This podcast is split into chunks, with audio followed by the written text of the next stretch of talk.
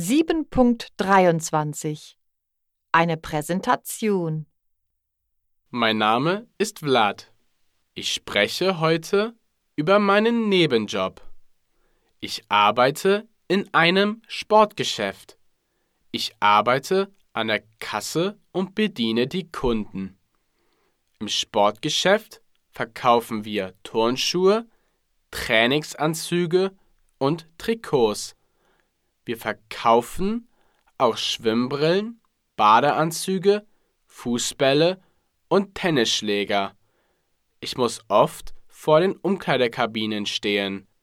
Kunden fragen nach Größen, Farben, Marken und dem Preis. Die beliebteste Marke im Sportgeschäft ist Puma. Das ist eine deutsche Marke.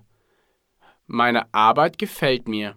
Ich verdiene 10,65 Euro die Stunde. Das passt mir.